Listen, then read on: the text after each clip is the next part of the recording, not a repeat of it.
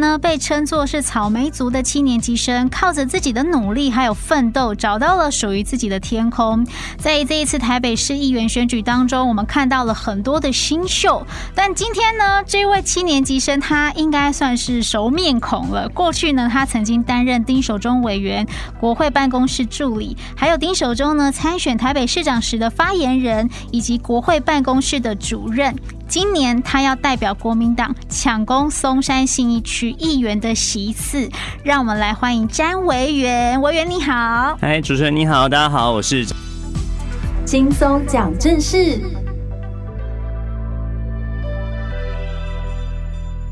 当年呢，被称作是草莓族的七年级生，靠着自己的努力还有奋斗，找到了属于自己的天空。在这一次台北市议员选举当中，我们看到了很多的新秀。但今天呢，这位七年级生他应该算是熟面孔了。过去呢，他曾经担任丁守中委员、国会办公室助理，还有丁守中呢参选台北市长时的发言人，以及国会办公室的主任。今年他要代表国民党抢攻松山新义区议员的席次，让我们来欢迎詹维元。维元你好，嗨，主持人你好，大家好，我是詹维元，要选我们台北市松山信义的市议员候选人。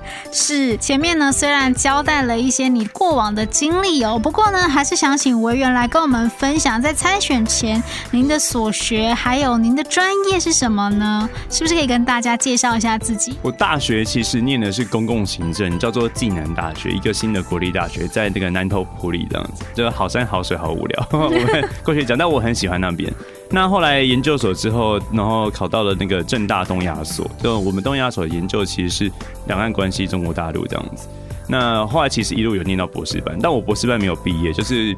因为博士班，我想说那个土博士可能未来在学术界的发展可能不会那么的顺畅，嗯，对，所以我就有一天就是我在念博士班的时候，然后先去当兵。有一天在站哨的时候，当宪兵哦，站哨的时候想说啊，年纪也不小，因为那时候已经那时候应该二七二八了，嗯，然后想说年纪也不小了，要应该要出来工作一下。那找什么工作就在思考这个事情。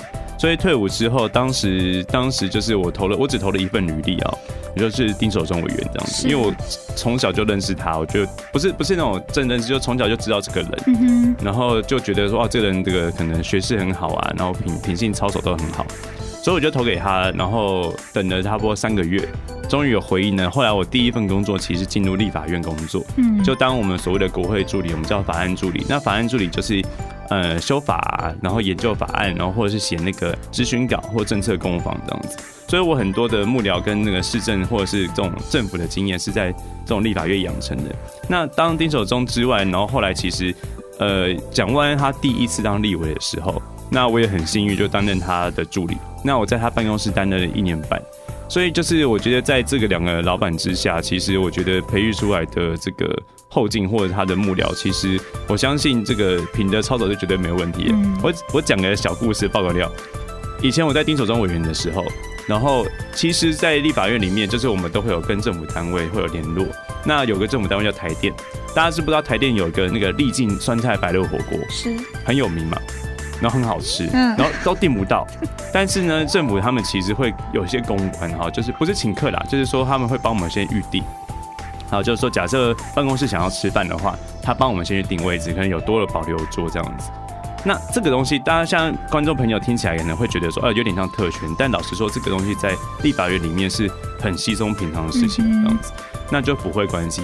就后来呢，有一天就是吃饭的时候，那个台电就找我们办公室的同仁，跟其他办公室同仁，不是只有我们哦、喔。然后委员就说不行。委员说连连就是说，我们是监督他们的关系，所以任何他们不管有送的什么礼盒，或者是这样子一个好处，我们都不能拿，是，因为这样子会影响到我们彼此的监督的关系。所以他是这么小心哦，这么谨慎的一个人，所以这也影响到我后来那个从政的态度。我现在看到。节日有人送礼过来，我是很紧张的。嗯，然后而且以前我们极端的时候是会把它退回去，我觉得退回去超不礼貌，因为我觉得中秋节拿个月饼有什么关系？但他说不行，就是有监督关系就是不能收的。是对哇，对自己也是这么的严格哦。对，虽然呢跟在两位前辈的身边学习哦，但这一次是第一次参选嘛，能不能跟我们分享就是新人从政的想法，或是这一路以来的心路历程呢？我我要先劝大家没事不要选举，选举是个不归路啊！是真的，因为选举其实像我每天早上大概六点左右到公园，所以五点半就出门了，然后晚上我们坐完垃圾车大概十点多才回家。那大家要想说，我一整天都在外面哦，所以如果大家经得起这样子一个高劳力密集以及脑力哦，因为有时候还要。上节目啊，干嘛的？如果能接受这个工作，然后又要自己掏腰包，然后花自己的钱的工作的话，那欢迎大家来从政。那如果经不起的话，大家还是好好的在家里开开心心的看着节目啊，听着广播，这样比较好。这样子。嗯，虽然 委员说好好像很辛苦，对不对？但是一定就是有一个为民服务的心，才想要参选嘛，对不对？不知道是不是呢？曾经在跟选民互动的过程当中，诱发了你这一个想要从政的心呢？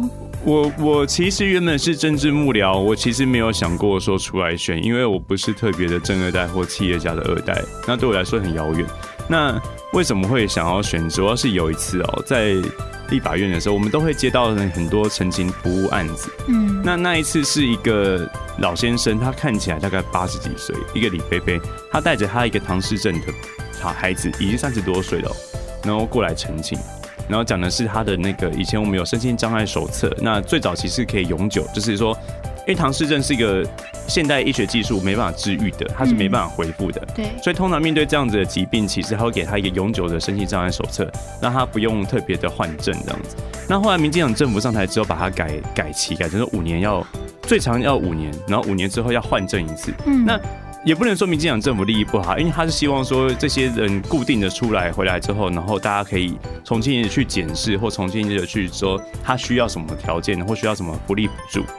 但是回到这个唐氏症宝宝身上，那个李贝会觉得说他没有自主能力。嗯、那他说他现在八十几岁，他可以牵着他儿子，然后到这个到对到政府机关去换证申请。然后他就跟我讲说，那假设有一天他不他已经他过如果他过往了，嗯。他儿子只是他一个人的时候，他有办法这样出来换证吗？然后我听一听，觉得没有错。后来我们就帮忙他进行这个呃修法的工作。哇，原本其实我觉得修法可能以为是很快，可能是一年之内可以搞定。但是因为有些政治的，就是就是国民党要，民进党就不要；民进党要，国民党就不要。这种很奇怪的政治恶斗，导致这个修法搞了五年多。嗯。好，但是五年多之后，这个修法过了，后来又让这个可以长期的，就是永久的这种身心障碍手册可以可以执执行的。其实那个李菲菲她是非常开心的，而且她很感动。那我会觉得像这种东西，其实对我们来说只是个举手之劳，嗯，但对他们来说，一个法令的修改可以改变他的人生或改变他的生活的一辈子。那我会觉得哇，这件事情意义超级重大。所以我觉得，不管是幕僚，包含政治人物，我们的目的其实是我们没有什么专业了，嗯，我们不是，我们也没什么特权，但我们很大的权利是监督政府，不管是台北市政府或者是中央政府。那政府是最多资源的，但他们的资源会不好配置或不知道怎么配置，嗯，那所以等于是透过我们这个桥梁，告诉他们你的资源应该用在什么地方，用对在什么地方。把这个资源重新分配，我们有点像中间的桥梁一样。是。那分配到需要的人身上，那我我觉得就是一个功德无量的事情，这样。这也是我那当初当初为什么想要从政的初衷的。站在第一线的人才能够知道人民最需要的是什么。呃，这一次呢，参选松山信义区哟，那同一区呢，最近新闻曝光度很大的王宏威跟徐巧芯，觉得虽然都是好朋友，但会不会影响到你的选情啊？老实讲，呃，台北市议员是跟其他的地方的议员不太一样哈。台北市议员他其实全国知名度是蛮高的，嗯，那我们打的议题也几乎是有可能是全国的议题，所以包含这个王宏威跟徐小新，他就是我们现任的前辈了。那他们在这几波的新闻事件里面，不管是针对周玉蔻的事情，还有包含林志坚的论文案，老实讲，它都是全国的议题。那这样子全国议题的瞩目度会让他们的知名度的确非常原本就很高了，嗯，那现在声量又极大，那的确在我们回到松山新一选区的时候，会压缩到一些呃其他人的空间。但我觉得选举就是这样子嘛，你要透过不同的方式争取不同的人的人的支持哦。所以即便他们议题很强。那新人当然也要努努力追上嘛，当然不不能说哎、欸，你们你们一体这么强，那分一点汤给我这样子，对，那这样子很没骨气嘛。所以其实每个人还是要找到属于自己的定位。那譬如说，有些人是呃地方服务很强，他请走基层。那有些人可能是政策，就关于台北市市政他很熟悉。那巧温跟洪呃洪洪威跟巧心呢，他们是这个政治议题很强。那我觉得一个政党里面有这样不同的角色，我觉得是很好。那我自己是定位给自己，就是我当然有一部分的空战，但我还是觉得说在市政议题上面是比较重要的，因为我们选的是台北市议员。嗯，那台北市民还是想要听到一个议员，甚至我们未来的市长候选人，他们对台北市有什么愿景跟擘画。所以我觉得透过这样的政策，可以吸引到更多的所谓的中间或者是年轻的选民。所以这是我对自己的期许的。是，那我知道我刚刚他前面就提到了，很早的时候。就起床啊，去公园，对不对？然后坐完热车车才回家。对。所以呢，对于松山信义这一区，你一定呢也是深耕了很久哦。那你有没有观察到这一区选民朋友他们最需要什么呢？我我我觉得台北市民相对是比较幸福的哦，因为我们是首都，所以过去很多基础建设其实建设都蛮好的，不管是什么路平啊，不管是大家生活的环境哈，包含整洁卫生都还不错。但是啊，回到松山新一区，其实松山区跟新一区大概是台北是十二区里面收入前三名的的地方哈。那其实生活水准也很高，但大家仔细仔细去看哈，我们过去有新一计划区嘛，一零也在那边，大家看到很华丽，对不对？但是啊，除了新一计划区以外，我们附近有譬如说吴兴地区啊，包含就是五分埔哈类类似的地方。其实老旧房子非常非常多，嗯，尤其是靠近吴兴地区山边的地方哈，我我我我我以前不常去那边哈，水准之后开始走动之后，发现哇，那边山边的那个老房子，大概四十年五十年的。超级多，嗯，然后如果今天他拿出他走出来跟朋友说，哎，我住新一区，朋友一定说啊，新一区你是有钱人，对。但你看那房子，你会知道说，他那环境跟条件绝对不是有钱人应该有的环境跟条件。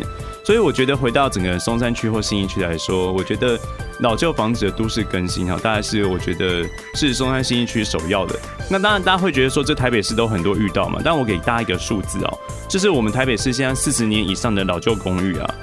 在松山区大概占了，这是六都里面最老的，那大概占四十三趴里面。是。那我们十二个行政区里面最老旧的公寓的前两三名，第二名是松山区，第三名是信义区。是。所以它是，所以我们是整个台北市里面，其实老旧公寓或者老旧房子排名名列前茅，这个不是一个好成绩啊。嗯。所以类似这样子一个都市更新，把老旧房子翻新或都更哈，我觉得是松山信义区刻不容缓的事情。是因为像最近地震也是蛮频繁的，对不对？所以这真。真的呢是迫切的需求哦。那既然呢有观察到这一些点哦，针对呢松山跟信义区，委员又有哪一些证件跟想法可以跟我们分享吗？对，我觉得除了都市更新之外，还有其实年轻人，就是我，因为我们现在大概我家三十几快四十哦。那我们这种正在工作或正在有小家庭的年轻人，其实很注重我们小朋友的那个教育问题，然后托育托儿中心这样子。那呃，过去大家或许很常听到一个口号叫“一一校一公托”，是针对或公呃公幼，是针对幼幼稚园，但托育其实也是很缺乏的，就是那种零到二岁的小二二到四岁的小朋友这样子。那小朋友的这种托育托婴的问题啊，其实嗯、呃，公家的真的好少。是我后来我查了一下资料哈，才发现整个台北市啊，其实就是以松山区跟新义区来来说，松山区的公公立的这种托育中心哈。大概只有两家而已，嗯，然后信义区只有三家而已，其实很少。然后每一家大概只能有四十个名额而已，是超级少的。那其实公立的那种托幼中心是很托育中心是很重要，为什么？因为它学费真的很便宜，它学费大概每学期才一点一万而已。对对。然后，但政府有告诉大家说，哎、欸，我现在有那种公私合营，就公立的公跟私人的私，就是公家跟私人一起合作的那种，有点像非盈利的那种幼儿园或托育中心哦。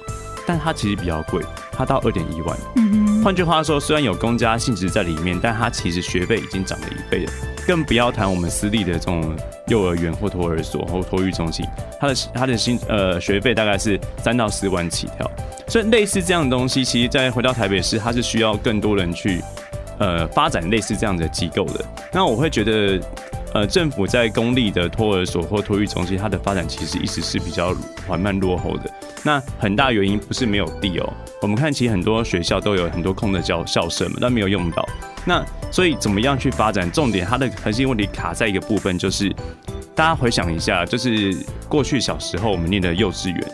呃，我是七年级生啊，我小时候好像没有托托托育，就是婴儿托育中心，那有幼稚园。我们的幼稚园以前其实全部都是私人的，嗯，所以政府为什么推动会比较慢的原因，是因为他要面对所有私人的幼儿园的一个反抗。因为你他开了公立托儿所之后，那私立幼儿园他他怕没有生意。嗯哼。那我觉得其实跟国小概念一样，把私立的去多元化，然后去克制化，那他们发展出他们特色，吸引比较可能中高端的族群去他们的幼儿园。那我们一般人的小家庭呢，我们回到我们公立的托儿所，那政府去广建才可以减轻年轻人的育儿的负担。所以最后要讲到，现在很多的政治人物都在谈说，哦，我们第一胎补助多少，然后第二胎补助多少，然后学费怎么样？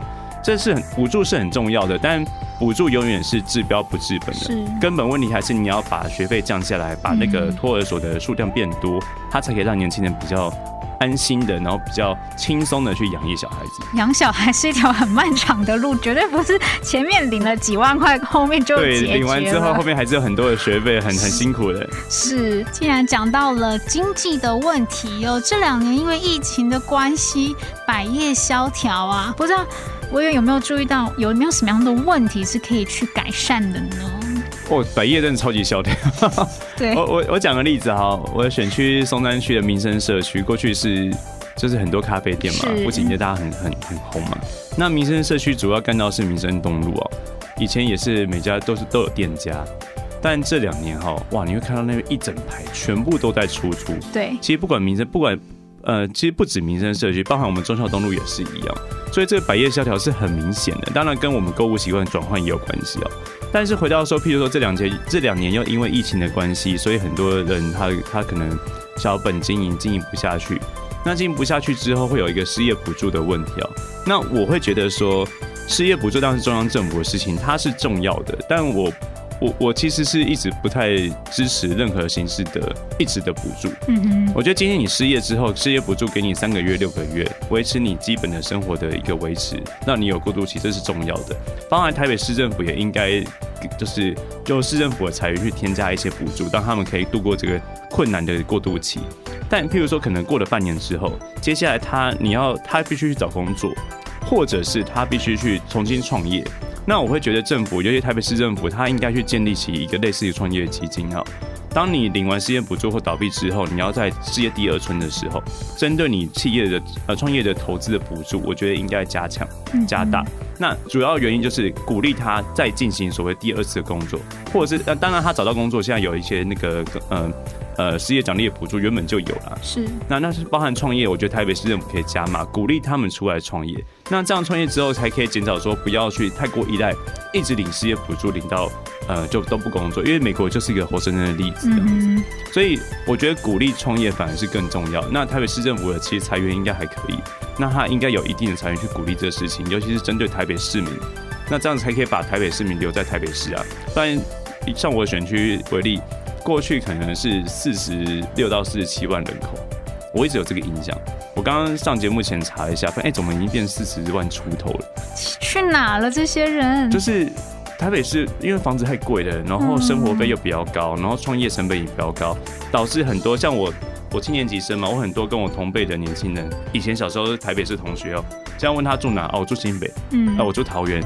离全部离他，但他爸妈还在台北哦。那像这样的台北小孩，我觉得台北市政府也应该要让他留在台北，所以比较友善的这种呃就业环境，甚至是创业环境，我觉得是市政府当仁不让应该去做的事情。那如果选上议员的话，也会监督市政府或提给他提出一个这种呃补助的专案，让他们去进行这样子。嗯。改善了经济，至少呢就能够提升愿意生孩子的意愿。那当然呢，台湾进入了少子化嘛，大家都不敢生小孩。不知道议员有没有什么样的想法啊？呃，我我觉得其实就是现在的年轻人双薪家庭哈，就没有小孩的话。呃，太老公跟太太这样子各领薪水，其实生活是很很惬意的，是，就是很悠闲的，是。但的确多了小孩之后，不管是一开始的这个尿布费啊、奶粉费啊，那包含后面的学费，那我相信大家都会觉得很头痛这样子。那我会觉得学费的问题是这样子，学费其实大家真的很贵，尤其是你要念一个好的学校、好的私立化双语的幼稚园啊，哇，那个学费可能。不可能不止五六万哦，那个我听过更贵都有。嗯，那当然，我觉得教育是这样子，教育大家，它它的确是像一个产业一样哈。我觉得政府要维持最最低度、最基本的一个教育水准。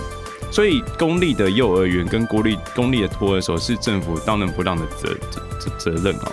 那现在应该去广设，但很很好玩。我我其实当任幕僚已经七八年了，从我第一年工作到现在，所有的政治人物跟政府都告诉大家说，哦，我会广设公立幼儿园，广设公立托儿所。但我不知道为什么过七八年，我想说有这么难吗？没有啊。对啊，而且不是没有老师哦。其实过去不管是幼教系的，然后的老师其实很多这样子，所以不是师资师资的问题。那难道是场地的问题啊？也不是啊。就像我之前有讲过，所有的小学，我们以前小时候的一般是五十多个人一班，嗯，然后可能一个一个小学有好几十班，甚至多一点，可能快到三十班。哇，现在每个小学它可能才一二十个人，然后很多空的教室。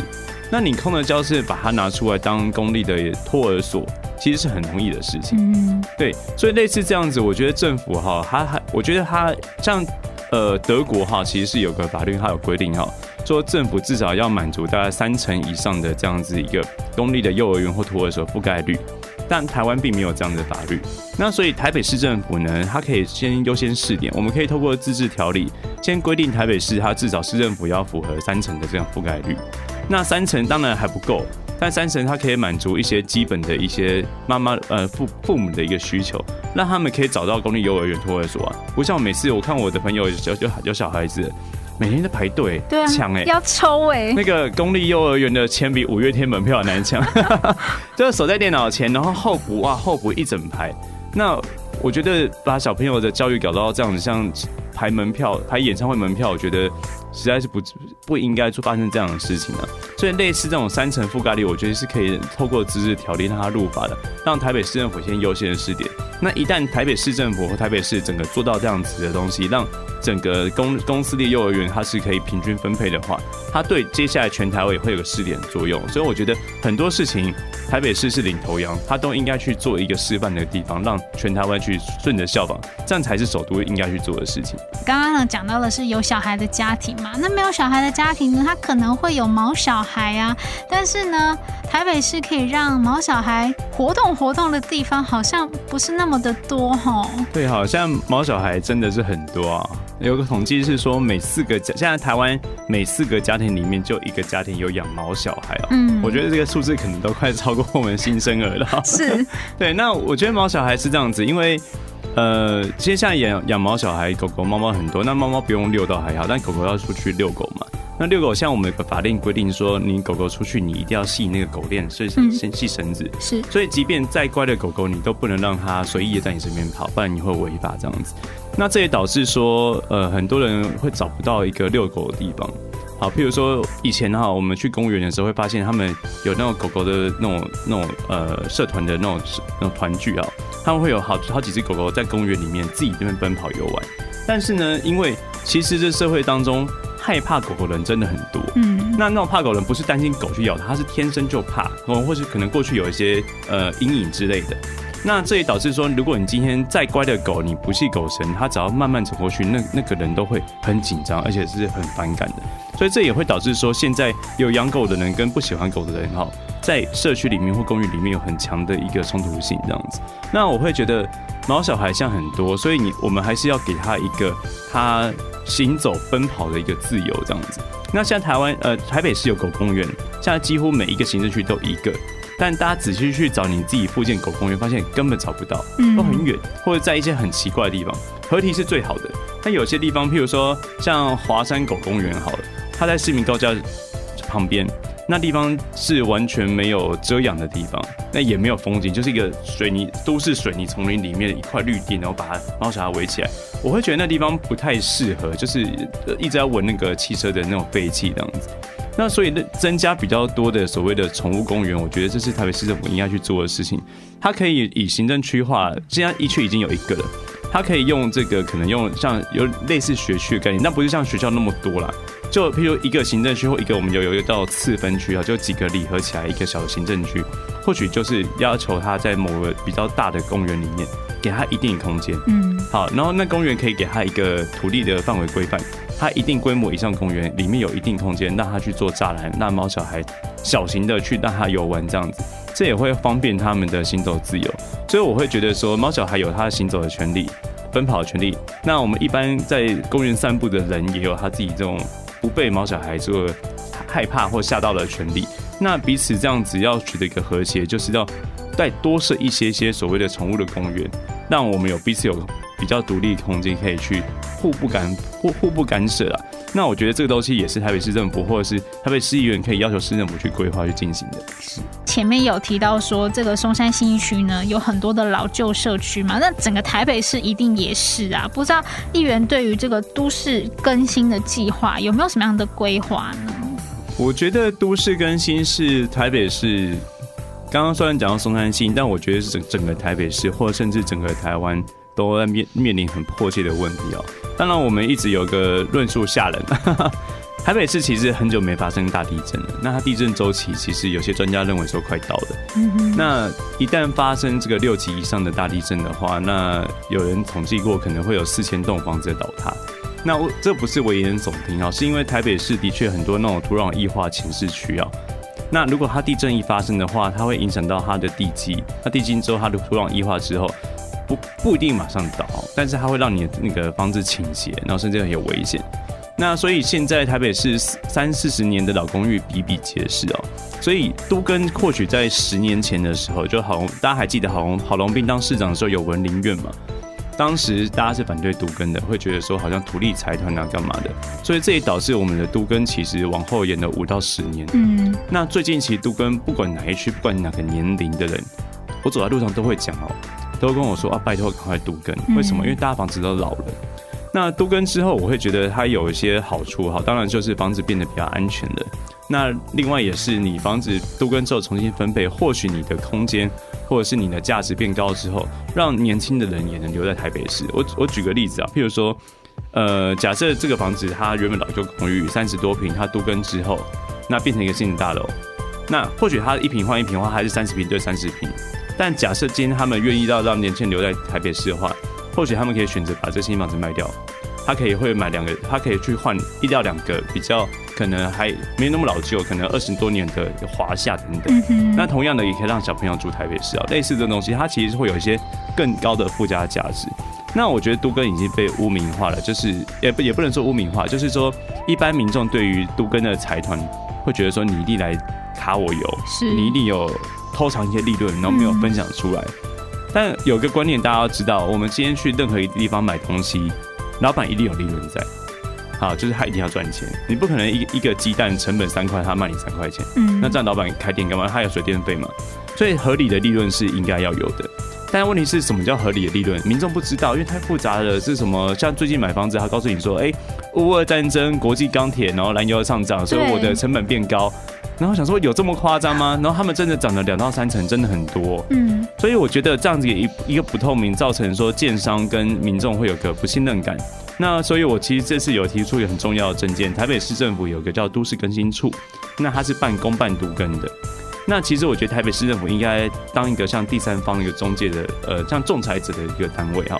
那今天假设我是一个都市更新处的专员，我手底下可以五到十个案子，我不会我不会接接更多的。那这十个民营的，就是私人的都更案，它会在我的掌控底下。那假设民众今天有问题，说，哎、今天建商这坪数换砖对不对？嗯，或建商这样子一个利润计算合不合理？是，我可以直接问这个专员，他有点像是那种专案经理一样，你知道企业界专案经理一样。我问他之后，然后那个专员可以回答我，就是呃。答案之后，这个答案其实带有某种权利的公，某种程度的公权力。那这样民众会比较相信，因为这个是市政府背书的。嗯。那这样子会增加彼此的信任感，可以让这个过程会变更快。因为其实都跟大家知道，盖房子三年左两到三年左右，很花时间，对不对？但是在这个前面这种呃协议的阶段。可能是三到五年，甚至十年更长，所以把这个协议阶段缩小、缩短之后，可以当然可以加速多个人进行。所以类似这样子降低所谓的不信任感的话，我觉得是未来台北市政府。他可以下去，然后去主导，然后去介入，然后让这个速度更快，那也会让我们台北市都更效率再更快一些。是，我想很多嗯老房子要面临都更的时候，就像议员讲的，他一定就是觉得说，哈，我会不会亏？对啊，就是我没有一个第三方公正的单位来告诉我说，哎，怎么样是合理的？对，然后你你找律师或随便问很很多，好像专业又看起来不知道那么专不专业的人，他给你很多意见，你就听一听，你就会觉得啊，对，建商就在骗我干嘛？这又让那速度就变更慢。嗯，同样呢也是土地的问题哦。台北市呢真的是停车一位难求啊，有没有什么办法可以改善呢？停车真的是我这个深受其害啊。是。不是我家附近，是我跑选跑行程的时候去各个不同呃选去各个不同地方，有些地方真的我每次跑都很害怕，因为我完全找不到停车位。嗯、我不是不想花钱停停车场哦，是我连停车场都找不到。没有。嗯，对，台北市很多这样的地方。那我其实我其实觉得解决这个问题有两个方面，第一个就是哈，我们现在学校的这个就是小学哈或国中这种市立的国国国中小。以及我们的公园有时候会翻修，会重整建的时候，公园跟小学的下面都应该去建立所谓的地下停车场。那这个相信台北市民不陌生，因为有些地方后来改建之后，已经有这种所谓的地下地下停车场了。那因为学区嘛，其实其实是大家生活区，它也会比较方便。那但环就是，但是有时候不是所有学校都会重新建嘛，所以它的包含它的地下可能它要做这种地下停车场，可能成本太高等等各种因素，我不知道。但是还有另外一个更重要的事情，其实是我们一直都讲说，我们新盖的呃社区大楼有所谓容积奖励的事情，就奖容积奖励会转移到所谓停车位。那我举个例子，我不知道大家知不知道，我们台北市的第一豪宅叫地宝，对不对？嗯。大家知道地宝，我们是可以去停车的吗？谁知道？对不对？对。因为大家觉得地宝的这种豪宅就是第一豪宅，一定不可以停车这样子。但其实地宝，因为当时他为了他让它容积率变高。所以它有试出一部分的公有停车场，让一般的民众可以去停。但它的出入口跟它的住户不一样。然后呃，停车费也呃，当然我是几年前停的，我记得也没有很贵这样子。所以类似这样的东西，其实它是应该在所有的建筑新盖的建筑里面都应该去建立的事情。但是呢，过去其实呃，这我不知道为什么会发生这个事情啊。可能我上任之后要查一下。我们会看到很多过去盖的房子，它下面都有所谓的哦，保留一定位置给公有停车位。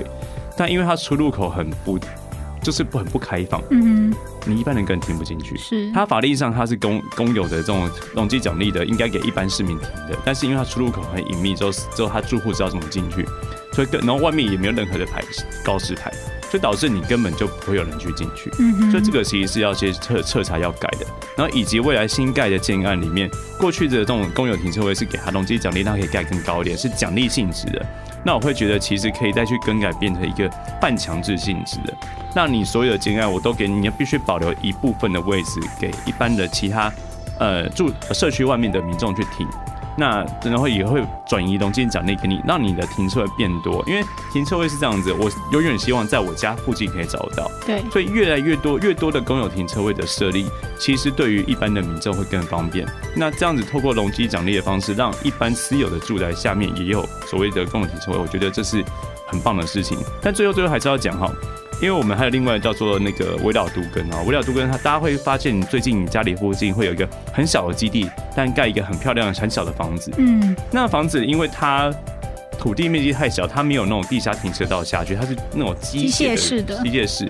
那我会觉得那那个我就不要求他一定要释出公有停车位，因为它本来的腹地就很小。嗯，所以我指的是那种比较大块大区块的都更建案的那种，或者新干建案的，有那种地下停车道可以下去，那都应该保留一定比例做我们公有停车位。今年呢，还有一个议题是大家非常关心的，那就是十八岁呢公民投票，把年龄降低了。那不知道这件事情。议员有什么样的看法呢？我我我听到的蓝军的就蓝营的支持者的比较年纪大的长辈都很反对这个事情哦。嗯。但我觉得有点被洗脑，因为过去我们有个论述叫论调叫做说年轻人都是天蓝台天蓝独，所以年轻人都支持民进党。嗯。但老实讲，在我的接触年轻人的里面，我觉得年轻人其实是有自己想法的。他当然在诶呃，因为教育课纲的问题，他可能对台湾的主体意识或本土意识比较强。那我觉得台湾出生长大，这也是很自然的事情，但是不代不代表说我认同台湾就代表我认同民进党啊。嗯，我觉得这是很明确的事情，包含民进党最近的一些施政权，我觉得年轻人都看在眼里啊。所以回到十八岁公民投票权，我觉得他这个就是今天你十八岁，就是一般的年轻人会觉得哇，十八岁我就成人了。我记得我以前十八岁的时候，就是觉得哦，呃，因为我们以前有发禁啊，我们要解除法禁，然后可以做很多事情，然后可以超过十二点不回家。啊，类似这样子，就是它是一个仪式感。所以，如果大家都认为说十八岁都是成已经是大人的，然后包含说我们的可能民法现在也就要十八岁这样子，那法律都已经往下修了，那投票权为什么不可以？那很多人会说，哎、呃，十八岁年轻人或许不清楚自己的决定是怎么样，或许可能呃看的东西不够多，所以可能会做随随便去做决定。但我也要跟跟各位说，即便你今天是二十八、三十八、四十八，你都都有可能随便投票。你的决定，你可能三十八岁投票，你四十八岁之后会后悔，是好都会有这样子。所以我觉得每一个年纪都有每个年纪他关心的事情，有他接受的价值，然后跟他选择的权利。所以我觉得不应该去剥夺这样子的权利。那即便如果最后真的通过了。那十八岁的年轻人真的比较支持民进党，那我会觉得那也是国民党的问题啊。我们要努力去争取这些十八岁对国民党的认同，这样子。所以这个东西，这个修宪案，这个投公投案，我基本上是非常赞成的。而且我最后也要这个呼吁大家投票，因为为什么？这跟房子一样，你你没有买房之前，你觉得房价很贵，然后你要打房。等到你买了房子之后，说哦，我不我不打房了，我怕我房价要跌的。十八岁也是一样。当你十八岁、十七岁的时候，你会很希望去争取这样子的投票权，然后你过了十八岁就会觉得啊，那不关我的事情，反正我已经过了，我回不了十八岁，所以他们投不投票不关我的事。所以类似这样子，这一次二零二二的地方选举，其实选情相对比较冷。那投票率，大家希望还是大家都出去投票。那投票的时候不要忘记，还有我们十八岁公民权投票。那也请大家多多支持投下的赞成票。是，千万不要浪费了你手上的这一票哦。那今天呢，听完了维园跟我们分享了这么多，他不管在地方建设或者呢是市政的想法，也希望呢有机会可以让维园来为大家服务。今天呢，也再一次谢谢我们松山新义区的市议员参选人詹维元，谢谢，感谢大家，谢谢，拜拜。关心国民大小事，就听轻松讲正事。